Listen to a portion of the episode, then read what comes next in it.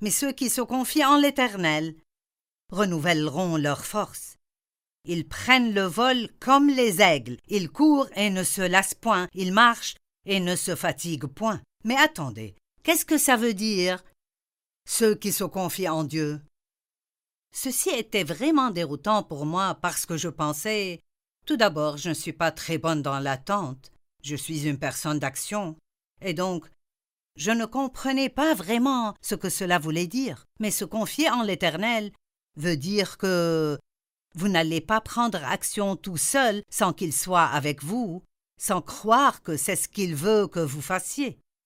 Mais deuxièmement, même quand vous attendez, si Dieu ne vous a rien donné à faire, ce que ça veut dire, c'est que vous êtes calme extérieurement, mais vous êtes actif intérieurement dans l'homme intérieur.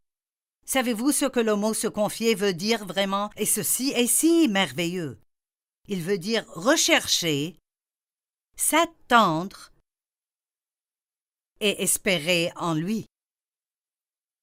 Donc bien qu'il semble que Dieu ne fait rien, vous attendez qu'il se montre à tout moment.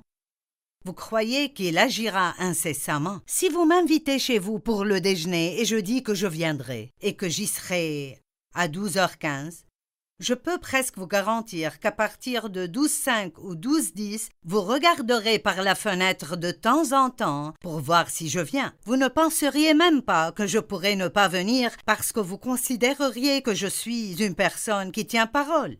Et vous me chercheriez et vous prépareriez tout pour moi si nous pouvons nous attendre à ce que des personnes se présentent, donc nous pouvons nous attendre à ce que Dieu se montre.